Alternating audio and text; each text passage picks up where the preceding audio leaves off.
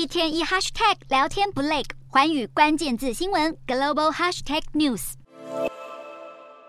美国公布的六月 PPI 指数为年增零点一趴，比市场预期的零点四趴还要更低。斯蒂夫金融公司表示，这说明了联准会的紧缩政策正在奏效。而《华尔街日报》更指出，六月的 PPI 低于预期，加上消费者价格指数 CPI 创二十六个月新低，提高了七月是今年最后一次升息的可能。而石油价格持续高升，加上近日美元大跌，诸多因素让美股表现良好。美股四大指数全数收涨，道琼指数微涨四十七点七一点，收三万四千三百九十五点一四点；纳斯达克大扬两百一十九点六一点，收一万四千一百三十八点五七点；标普五百抬升三十七点八八点，收四千五百一十点零四点；费半指数飙升七十五点六六点，收三千七百九十七点一三点。欧洲股市方面，投资人也看好美国联准会结束升息的可能性。欧洲三大股市全数收高，英国股市小升二十四点一零点，收七千四百四十点二一点；